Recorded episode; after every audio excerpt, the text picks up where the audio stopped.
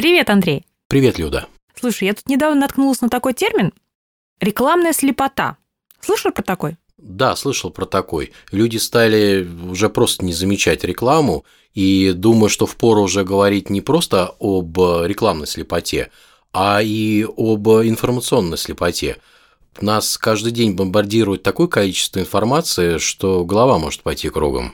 Слушай, ну я думаю, что умение говорить интересно вскоре будет одним из самых востребованных навыков в ближайшем будущем. Да, я думаю, что уже давно началась битва за внимание, и, конечно, она будет только обостряться. И причем это затронет вообще все области – рекламную, копирайтинг, да и даже, наверное, обычную речь. Согласен. Но так а, обычная реклама уже давно не работает, и не секрет, что в ней все больше и больше используется сторителлинг. Ну, мне кажется, это целесообразно. Стрелитенг вообще рулит, потому что сейчас такое огромное количество информации проносится в твоей голове, что для того, чтобы заинтересовать, увлечь человека, и это не только рекламы касается, но и вообще любого умения интересно что-то делать, презентации, доклады, то за сторителлингом, наверное, будущее. Это хит. Ну, умение говорить интересно, в принципе, ценилось э, во все времена. Ну, тогда встает интерес, откуда брать нужные знания и получать нужные навыки и умения.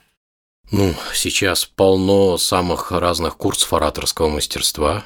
Ну, не соглашусь. Я тут пробежал по интернету, знаешь, там учат общим ораторским навыкам, да, но не учат создавать интересное содержание речи. Ну, я знаю парочку, где точно учат, но не буду рекламировать. Ну, в масти своей не учат. Ну, а что мешает взять книги по драматургии, сценарному мастерству, ну и в конце концов пойти на курс того же самого сценарного мастерства? Ну, вообще, конечно, можно пойти на курсы актерского мастерства или даже поступить в Чукинское училище. Но ты знаешь, на самом деле это может занять огромное количество времени. И потом вот я сомневаюсь, что драматургию можно просто так применять, да, без адаптации к, к деловой речи. А вот давай порассуждаем, как можно вкратце так сделать схему интересной речи? Ну, насчет схемы не знаю, а вот порассуждать можно. А что самое важное, как ты думаешь? Ну, я думаю, надо начать с определения интереса и сначала понять, а что мы вообще, собственно говоря, называем-то этим словом. Ну, согласна. Тогда давай вот поймем, как мы определим это понятие, да, то тогда мы сможем понять, что такое интересная речь. Ну, а ты как понимаешь интерес? Что это такое для тебя? Ну, я точно не помню, но вот в словаре было написано, что определение... Подготовилась к записи. Я шучу. Я точно не помню, но в словаре было написано определение, да, что Интерес – это особое внимание, возбуждаемое чем-либо. Как-то так. Да, еще вот в Википедии было интересное определение. А, по-латински «интерессе» – это «быть внутри чего-либо». Ну, на самом деле, кстати, интересное определение. Я, конечно, только единственное не знаток латыни, но вроде... Ну, я тоже не знаток. Да, но вроде не внутри, а среди чего-либо. Я тоже не знаток латыни, но вот ты как приведешь определение интереса? Существует вообще масса различных определений. Мне больше всего нравится определение психолога Тимошенко. Интерес – это деятельность по задаванию вопросов и поиска на них ответов. Ну и чем оно тебе нравится? Оно наиболее пригодно для наших рассуждений с практической точки зрения. Мне не очень понятно, объясни. Ну, во-первых, из определения следует, что интересно нам только то, что является неизвестным и непонятным. Ну, правильно. Вопрос ты можешь задать только по отношению к этому интересному и непонятному. Да. А во-вторых, для того, чтобы у аудитории возник интерес, оратору необходимо в сознании этой аудитории создать вопрос. И в-третьих, создать вопрос этого еще недостаточно. Нужно сделать так, чтобы аудитория захотела найти на него ответ. Хм, интересно. То есть смотри, схема уже сама вырисовывается. Ну, скорее, это пока еще не схема, а некая такое первичное понимание сущности интереса. Хорошо. А вот как сделать так, чтобы слушатель захотел искать этот ответ? Да? Я знаю, что в кино для этого существует идентификация себя с героем, когда герой максимально похож на зрителя, и тогда зритель, отождествляя себя с героем, начинает сопереживать. Его интересует ход событий. Я бы сказал, что герой скорее э, должен быть не похож на зрителя, а должен быть тем, кем бы хотел стать зритель. Но я не драматург и не сценарист, и да простят меня профессионалы. Просто кино – это фабрика эмоций, где зритель хочет пережить э, то, что не может пережить в своей реальной жизни. Так ничего же не мешает использовать этот прием в ораторской речи. Оратор должен иметь те же черты, что и его аудитория, ну или быть воплощением того, кем бы хотела быть аудитория. Значит, можно транслировать через внешний образ, стиль, манеру речи, речевые обороты, штампы, которые употребляет его аудитория, ну и ее ценности, конечно, и так далее. А еще можно повысить э, значимость поиска ответа. А как это сделать? Ну, необходимо показать выгоду от нахождения ответа на поставленный вопрос и показать плату, которую придется заплатить в том случае, если ответ э, найти не удастся. То есть показать, что этот вопрос напрямую касается выигрыша или проигрыша аудитории? Да. Это можно сделать, например, в начале, рассказав историю, из которой аудитория уже сделает соответствующий вывод. Да, например, как ты сказала. Ну хорошо, итак, мы создали вопрос сознания аудитории и мотивировали искать ответ. У нее возник интерес. Ну, если говорить очень-очень абстрактно, то, то так. Слушай, а можешь привести пример? Ну, скажем, Давай сравним два предложения. Первое. Я открываю ключом дверь своей квартиры, захожу в коридор, снимаю обувь, захожу на кухню, а там сидит в полумраке женщина. Загадка. И второе. Я открываю дверь, захожу в квартиру, снимаю обувь и вижу, что на кухне сидит сестра моей жены. Ну, слушай, первое, конечно, выглядит любопытней. Во втором тоже непонятно, как она туда попала, но первое все-таки интереснее. А, или мне вот тут пришло в голову, представь, что я подхожу к своему дому, захожу в подъезд, поднимаюсь на этаж, подхожу к своей двери, вставляю ключ в замок, а он не подходит. Ну да, и возникает вопрос, почему не подходит. Вот ты и создала в моем сознании сейчас как раз тот самый вопрос, на который я, кстати, абсолютно автоматом начинаю искать э, ответ, перебирая различные варианты. А, кстати, очень важно после того, как, ну, фигурально говоря, мы задали вопрос, как мы его создали, не давать сразу на него исчерпывающий ответ, так как с появлением именно исчерпывающего ответа уровень интереса будет э, падать до нуля. То есть с ответом надо тянуть нужно давать его маленькими порциями. Иными словами, не подводить к нему сразу. И не будем забывать, что все, что нам дается даром, соответственно. То есть? Я про то, что аудитория должна прилагать усилия для поиска ответа. То есть она должна как бы участвовать в его поиске, затрачивая на это свою энергию. Ну, например, мыслительную энергию. Ты про то, что она должна быть включена в поиск ответа и как бы рассуждать вместе с оратором, искать этот ответ вместе. Да, можно сказать и так. Итак, возник вопрос, начался поиск ответа, и выходит наша задача не подводить аудиторию сразу к ответу. Именно так. И слишком э, длинный поиск ответа тоже приведет к падению интереса, это надо учитывать. Поэтому верно будет сделать так, чтобы ответ привел к возникновению еще одного вопроса, или сделать так, чтобы в процессе поиска ответа возникали новые вопросы. Ага.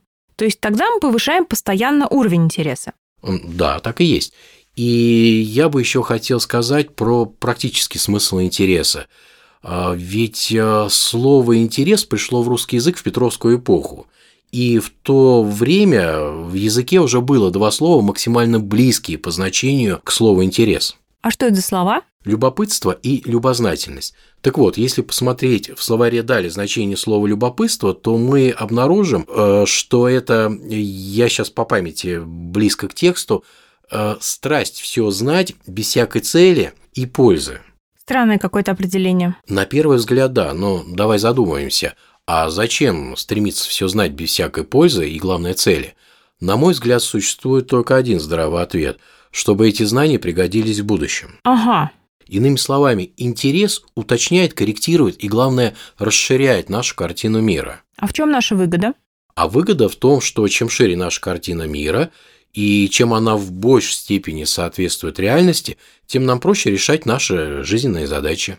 Хм. А вот если мы примем за аксиому то, что все, что мы делаем, мы это делаем ради удовольствия, то получается, что включая в свою картину мира новые фрагменты, а, мы начинаем тогда понимать, как мы с ними можем э, лучше взаимодействовать. То есть мы исследуем эти фрагменты, и в результате этого исследования понимаем, как с ними взаимодействовать. А интерес – это и есть исследовательская деятельность. И выгода здесь такая. Во-первых, мы находим новые объекты, которые нам способны принести удовольствие. Во-вторых, мы понимаем, как с ними взаимодействовать и какие возможности это взаимодействие для нас открывает. И в-третьих, мы можем открыть новые способы взаимодействия с уже известными нам объектами. То есть интерес по своей сути служит нашей адаптации. Да, и получению большего удовольствия. Но вернемся к речи.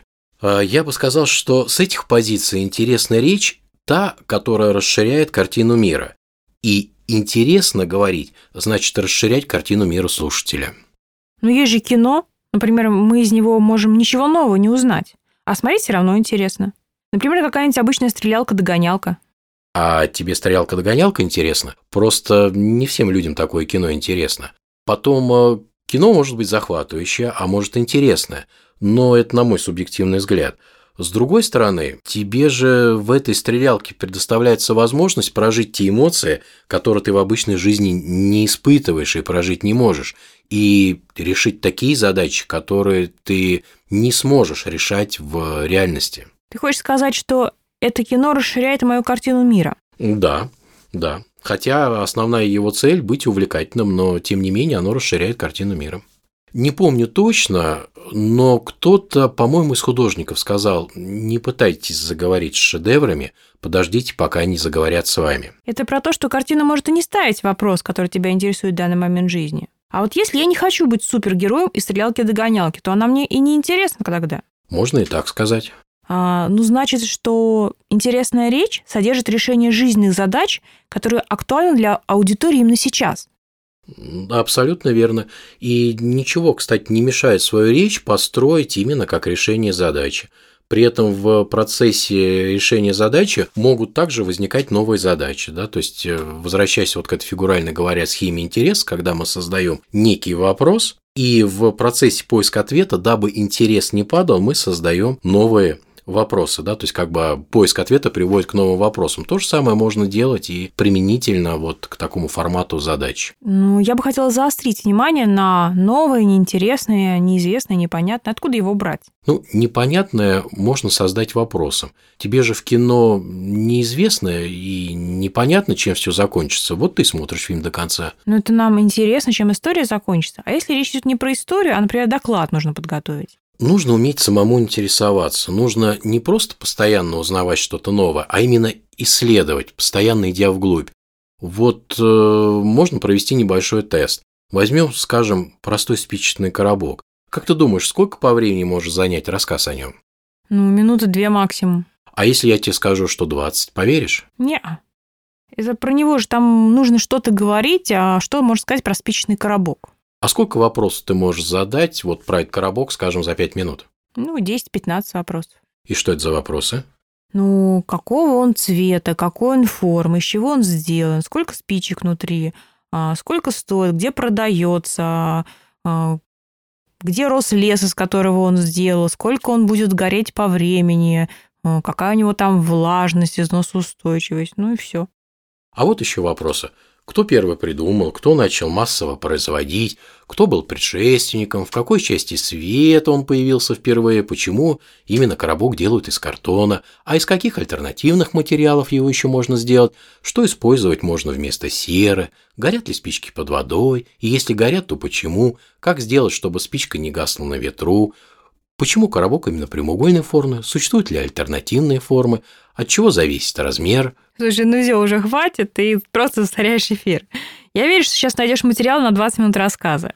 Я думаю, про спичечный коробок можно спокойно еще вопрос в 40-50 задать. И если найти на все эти вопросы ответы, то из них получится любопытный рассказ. Ты хочешь сказать, что если рассказ получился не больше 20 минут, значит рассказчик не умеет интересоваться и идти вглубь? Ну, звучит так строго и жестоко, но с натяжкой можно сказать и так. Угу. Ну... А, да, а вот еще один прием э, способный сделать речь интересной. Ведь смотри, любая речь опирается на ключевые понятия. Ну, то есть, если мы говорим, скажем, что, не знаю, ну, про любовь, например, да, мы как раз как-то друг с другом на подкасте как-то говорили про нее, то любовь и будет ключевым понятием? Да, и наша задача найти интересное определение этого понятия. Слушай, ну приведи пример. А вот, скажем, как определить понятие стеснительность? А что тебе именно это слово пришло на ум, Фрейд вспоминая? Ну ты как? Ну, а посмотри сначала, как нам Google определит. Вот Подожди любопытно. минутку.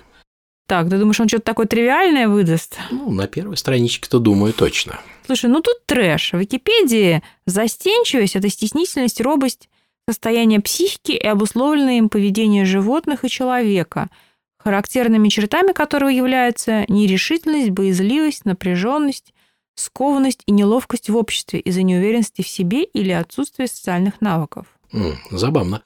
Вот смотри, вот случилось, предположим, так, что тебе надо подготовить речь именно на тему стеснительности.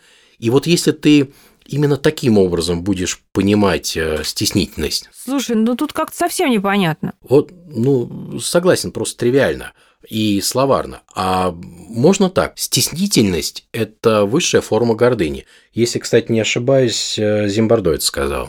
А почему это так? По-моему, как раз наоборот, это противоположность гордыни. Да неужели? Смотри, стеснительность от э, слова стеснение, то есть он стеснен. Ну да. Вот стесненный, а, он по собственной воле ведь, так? Ну да. Вот стеснительный стеснен по собственной воле, так? Так. А в каком случае человек желает быть стеснен, то есть, иными словами, не хочет себя проявлять в движении? Ну, наверное, когда он не хочет, чтобы это движение было замечено. То есть он не хочет двигаться, быть заметным, проявлять себя. Да. А по какой причине, как ты думаешь? Ну, слушай, я не знаю. Может быть, потому что если он проявит себя как-то не так, то окружающие про него подумают что-то не то, что он бы не хотел, чтобы про него думали. И лучше уж себя стеснять и никак не проявлять тогда. Тогда можно думать о себе только хорошее и не подставляться.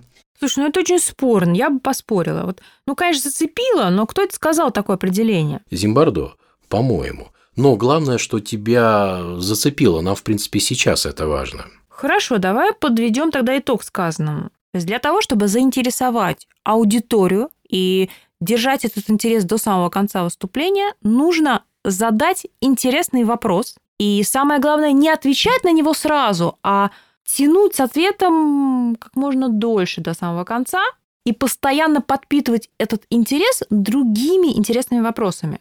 Нет, здесь бы хотелось бы уточнить, что вопрос нужно не задать, а создать его в сознании слушателя. То есть ты не говоришь так, а сейчас, э, как вы думаете, как из Москвы можно попасть в Питер? Вот этот вопрос не ты должна задавать, а он должен сам возникнуть в голове слушателя. Вот То тогда есть- ему станет интересно искать на него ответ, потому что интерес возникает только тогда, когда, с одной стороны, возникает у слушателя, не у оратора, а у слушателя а, вопрос в голове, и он желает на него ай- найти ответ. Вот без этих стадий, или, фигурально говоря, компонентов, интерес не возникнет. То есть, например, есть один очень интересный способ попасть, там, не знаю, за два часа из Москвы в Питер. Нет, не так. А, Необходимо сделать так, чтобы слушатель захотел попасть в другой город, и чтобы он начал думать, а как это можно сделать. Слушай, я бы еще упомянула, что не менее важно говорить динамично. Конечно, совсем другая тема, а мы сегодня только про содержание. Я бы сказал, обрисовали в очень общих чертах. Так издалека крупными мазками обозначили форму и не более того. И тем не менее, вот да простят нас драматурги и профессиональные ораторы, мы сейчас ориентировались на новичков. А профи и так все знают, что им рассказывать-то. Ну, может быть, на этом тогда сегодня остановимся, а в следующий раз поговорим о том, как создавать и рассказывать интересные истории. Хорошо. Или поговорим про деловую речь, как ее сделать четкой и убедительной. Давай лучше про создание истории. Ну что же, тогда всем всего наилучшего, всем пока. Всего хорошего.